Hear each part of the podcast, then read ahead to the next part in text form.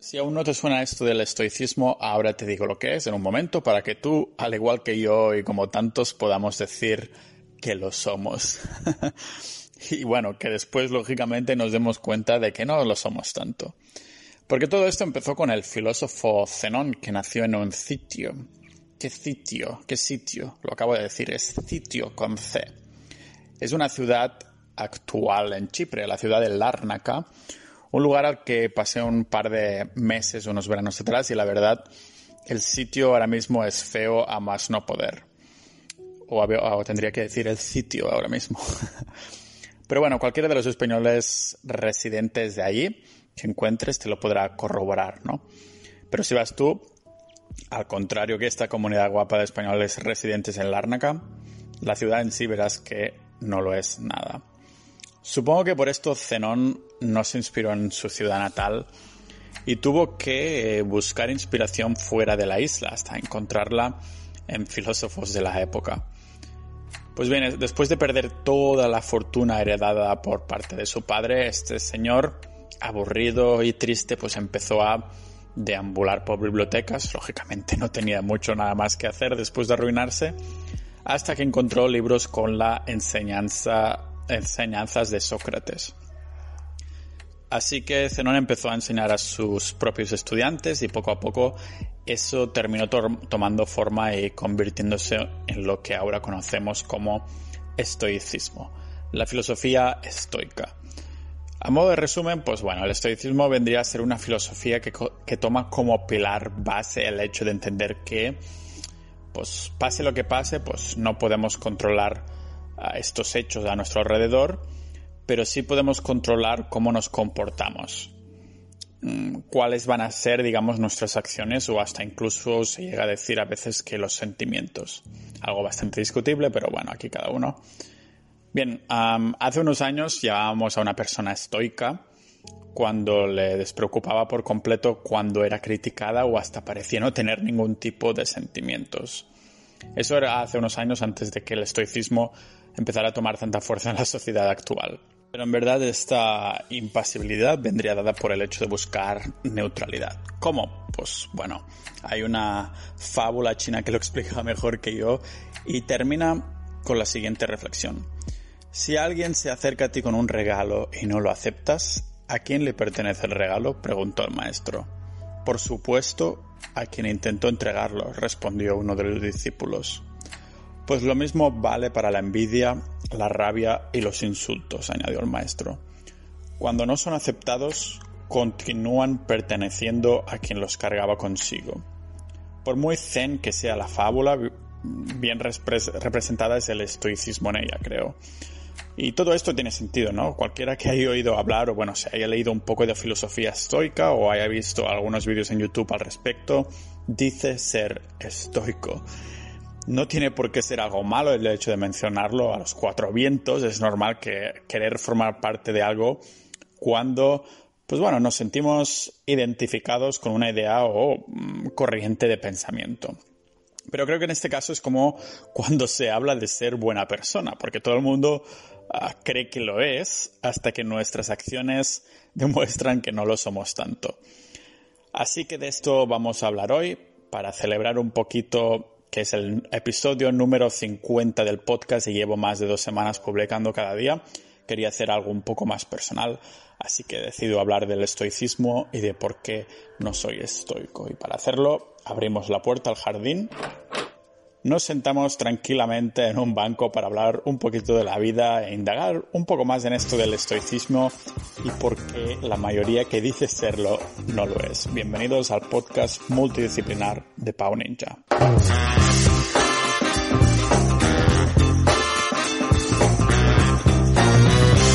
Nuestros amigos, la economía, la relación de pareja, los likes en Instagram, las inversiones o hasta nuestra salud, ¿no? En verdad, en esta lista que acabo de dar, todos tenemos cierto control en estas cosas. Puedo personalmente pues comer mejor para intentar tratar mejor a mi cuerpo y estar lo más enérgico posible o incluso lucir mejor. También puedo mm, seguir la estrategia más conservadora de la inversión para potenciar mis ahorros a largo plazo. O bueno, puedo tratar bien a, mis amigos, crear mi familia, colgar miles de fotos en Instagram y un sinfín de posibilidades. El caso es que, aunque lo haga todo como se supone que lo tengo que hacer para optimizarlo hacia los resultados que quiero, la verdad es que en este ejemplo la, economía puede colapsar, mi cartera de inversión puede dejar de rendir, puede que me aparezca una enfermedad de larga duración, que mi pareja mm, puede meterme bien los cuernos, lo que sea. La visión de uno de los uh, filósofos estoicos más importantes, Epictetus, lo deja bastante claro. Lo que me acaba de pasar no lo puedo controlar. Ah, pero sí que puedo controlar mis emociones, opiniones al respecto a ese problema. A algunos que no les suena tanto esa filosofía sí les sonará esta cita estoica. Tu problema no es el problema, pero tu actitud hacia el problema. ¿Qué filósofo estoico dijo esto? El capitán Jack Sparrow. Vamos, que no importa quién, quién lo diga, aunque sea un personaje de ficción o un filósofo antiguo. El kit de la cuestión es que sabemos lo que tenemos que hacer, pues independientemente de la filosofía o lo que nos diga la religión, ¿vale? Todo el mundo sabe lo que, lo que tiene que hacer cuando el barco está en un mar calmado, pero como dicen, de ningún océano calmado salen buenos marineros. Tampoco se dice que la, que la vida sea tan fácil en el sentido de que ah, prueba un hombre dos veces la vida. Uno en su pobreza y el otro en la riqueza. Y tanto la metáfora del mar como la de la pobreza y riqueza son dos metáforas para ilustrar la idea que quiero contar en el episodio de hoy en el podcast, que es cuando nos encontramos en, estas situaciones o incluso en los extremos que entonces bajo, bajo sorpresa de los demás, pero sobre todo de la nuestra, que descubrimos el tipo de persona que somos. Todo esto suena bien, tiene sentido y estamos de acuerdo. No es de extrañar que muchos digan ser estoicos, pero como comentaba en la introducción, al igual que ser buena persona, esto no se dice, se practica, se hace.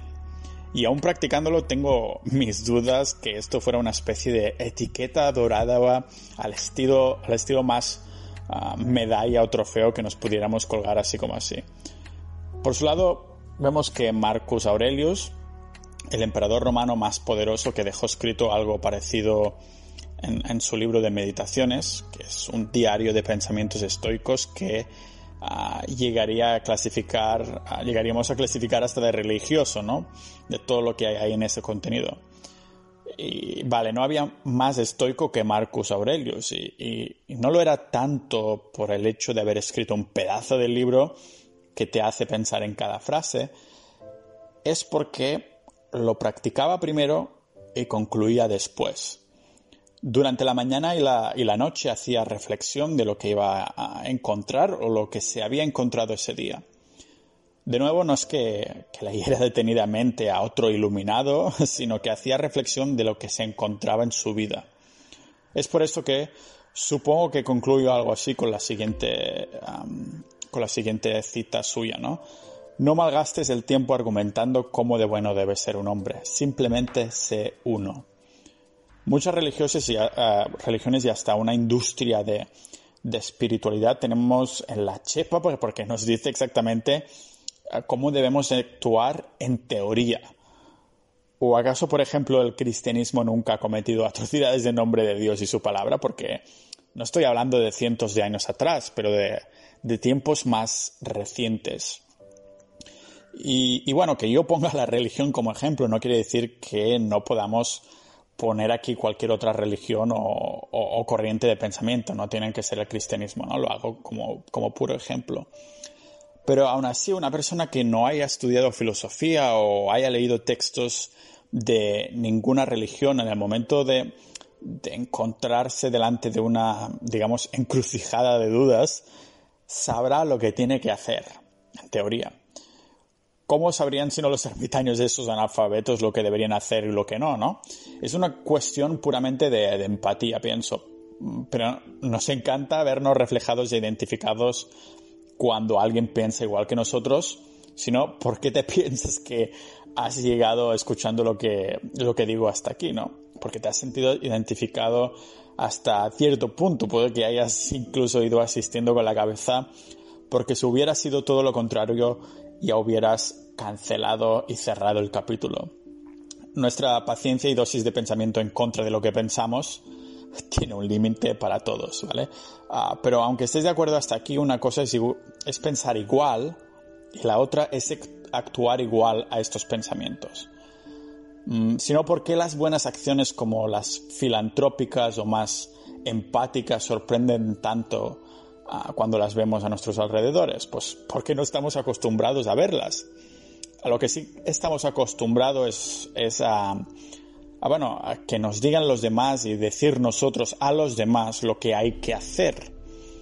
Ah, por eso es ah, rutinario para muchos cristianos, a modo de ejemplo, ir a misa los domingos, pero no es tan rutinario hacer buenas acciones los domingos, por ejemplo.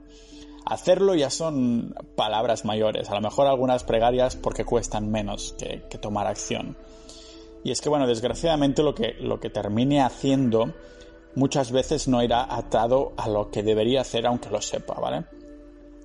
Y, bueno, no tengo claro que yo escribiendo, grabando y leyendo teoría en libros, citas, filosofía y religión hace que me vuelva mejor persona. Al contrario, pienso que al igual que cualquier arte o habilidad, es con lo que se practica. Y aún así, como, como esto lo estoy diciendo y, poco lo estoy practicando, puede que esté equivocado y no sea la práctica lo que me lleve más cerca de, de estas lecturas de las que estoy tanto a favor, ¿no? Pero ni tampoco la teoría.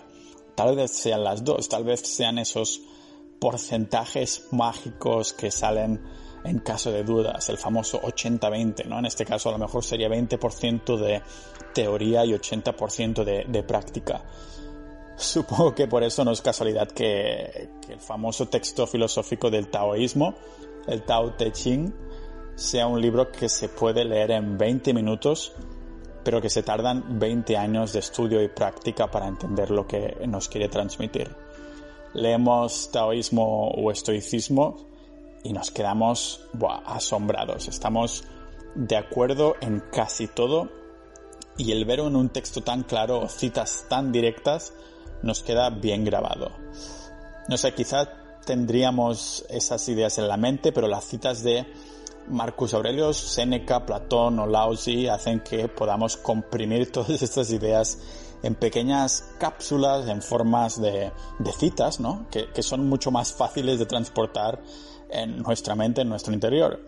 Así, pues cuando nos eh, encontramos delante de una situación en la que necesitamos ser respaldados por la teoría, podemos pensar en esa conclusión digerida eh, en forma de cita, ¿no? O en forma de autor o en forma de capítulo. Pero ¿cómo de fácil entonces es practicar taoísmo o estoicismo? Como decía, pocos hemos visto a los ojos directamente a la adversidad de verdad, ¿no? Es muy fácil ponerse una toga, un poco de barba y descargarse el libro de meditaciones en nuestro Kindle para decir lo estoicos que somos. Pero supongo que es bajo estas experiencias extremas, la, la experiencia de una muerte, ah, de la bancarrota económica, de roturas sentimentales que nos dejan al ser más rotos o hasta la, agonía prolongada de, la vida que descubrimos de, qué pastas estamos hechos y lo que queremos de verdad. Yo personalmente no conozco a muchas de esas personas que lo hayan vivido, ¿vale? A modo de ejemplo, supongo que se ve mejor. Imagina que en toda tu vida has ahorrado medio millón de euros, como ejemplo, para comprar la casa de tus sueños o vivir de bolsa pero hoy entras en, tu cuenta bancaria y descubres que te han robado toda la pasta y que además no hay manera de, recuperarla. Vas a mantener la, cabeza y la mente fría y proactivamente controlar lo que sientes. Ah, ¿Qué harías también? ¿Vas a de pronto gravitar tu pensamiento de, la amargura, la negatividad y el querer matar al banquero que te está intentando ayudar hacia un pensamiento positivo de, bueno, por lo menos pude ahorrarlo? Saldrás ahí de la oficina de reclamación del banco con una simple mueca en tu cara para seguir con tu, vida como si nada hubiera pasado. No sé, al fin y al cabo has centrado toda tu vida en ganar esa cantidad de, dinero, en establecer una, rutina que te, te haga salir mucho más de esa zona para ganar dinero que necesitas para cumplir tu propósito, ¿no? Tu sueño. Ah, no creo que sea tan fácil, ni mucho menos, y más en un ejemplo que se ve claramente, como es este, ¿no? Ah, yo mismo me lo he demostrado más de una vez. Por ejemplo, hacia 2016 me parece que era ah, que perdí unos 21.000 euros en una inversión muy arriesgada. de esto ya hace más de cuatro años. ¿Crees que leer estoicismo me ayudó a ser estoico en ese momento? E, es solo un ejemplo trivial, ¿no? Bueno, no tan trivial porque ya sabemos que nuestras finanzas es una especie de materialización de nuestro tiempo, pero el caso es que tardé un par de días bien buenos y bien grises en recomponerme y aún así recuerdo con una buena amargura y odio ese día. ¿Por qué piensas que mi cartera es muy conservadora hacia los ojos de algunos? Porque tengo esas experiencias o esta experiencia en concreto, ¿vale? Porque en la teoría puedo decir que debo meter el dinero a largo plazo y puedo permitirme arriesgarme, pero en la práctica soy consciente de lo que siento cuando las cosas van peor. Y son, bueno, en esos momentos cuando nos conocemos de verdad, no cuando leemos con tranquilidad y llevamos una sonrisa más ancha que la comodidad de, del sofá al que nos estamos sentando, ¿no? Pero esta comodidad nocturna del sofá no es el problema, claro que no. Es la comodidad del día a día. Estando siempre conformes con todo lo que hacemos, no podemos entrar en esas teorías de las que en teoría estamos tan de acuerdo, ¿vale?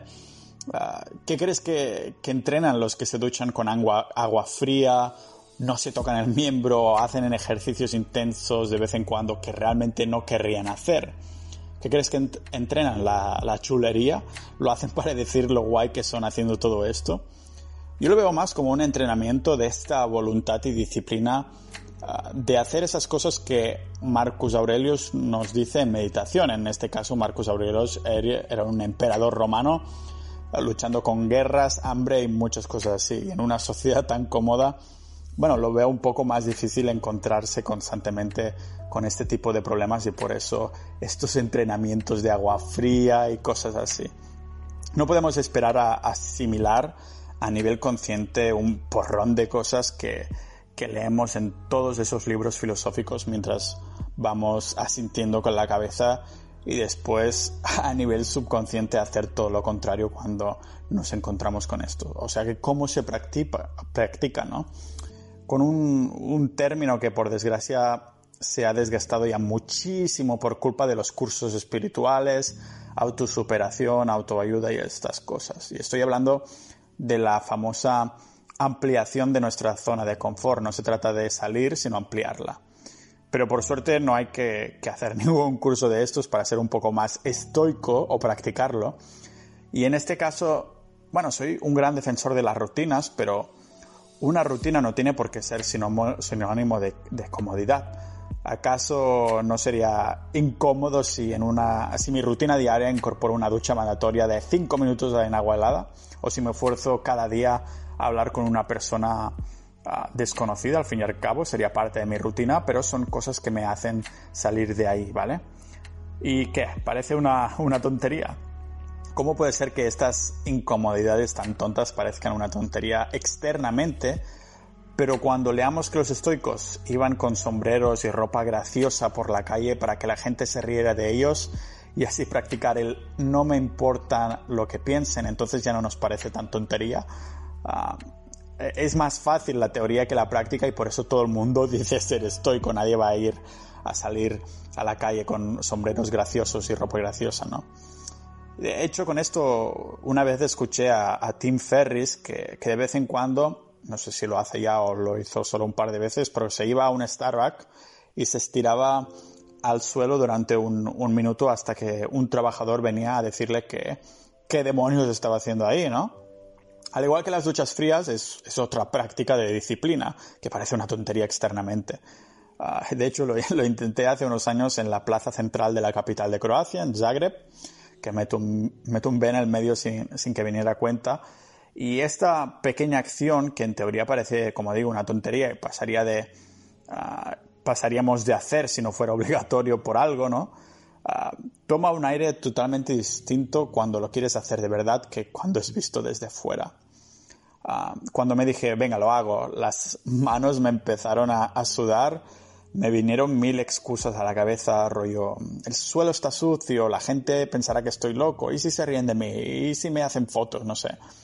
Estaba a punto de pasar la teoría a la práctica y un poquito más y no lo hago, ¿no? Yo creo que hubo bastante ego ahí involucrado en este sentido, pero respiré hondo, cerré los ojos y me tumbé en medio de la plaza. Miré hacia arriba y los primeros 10 segundos fue un infierno mental. Y parece una tontería. Pero bueno, pasado, pasando esos 10 segundos, pasado ese limbo de tiempo, ya, ya no suponía ningún reto. Y en ese momento, uh, ¿por qué hacerlo ahora? Todo ese estrés volvería a aparecer creo que si, lo hago otra vez, ¿no? Al fin y al cabo, no podemos esperar a entrenar algo a nivel subconsciente solo haciéndolo una vez. Aún así, todo esto es similar a escuchar los, cómicos en la tele, ¿no? Porque haciendo referencias a cosas absurdas del día a día, nos sentimos identificados y nos partimos la, caja de, risa. No te, no te empezarías a reír al ver la hoja de lechuga en un carro de la compra vacía en el supermercado si lo vieras tú solo, pero no puedes evitar partirte la caja cuando lo menciona algún cómico, ¿no? Eh, cuando lo menciona Ernesto Sevilla, por ejemplo. Te sientes identificado y reaccionas porque, bueno, uh, no estoy solo en esto, ¿no? Y hacemos lo mismo con el estoicismo. No podemos evitar decir sí a todo y que qué razón tenía Marcus Aurelius, ¿no? Pero cuando es la hora de la verdad, somos impasibles bajo esta hoja de lechuga que son nuestros sentimientos y, opiniones.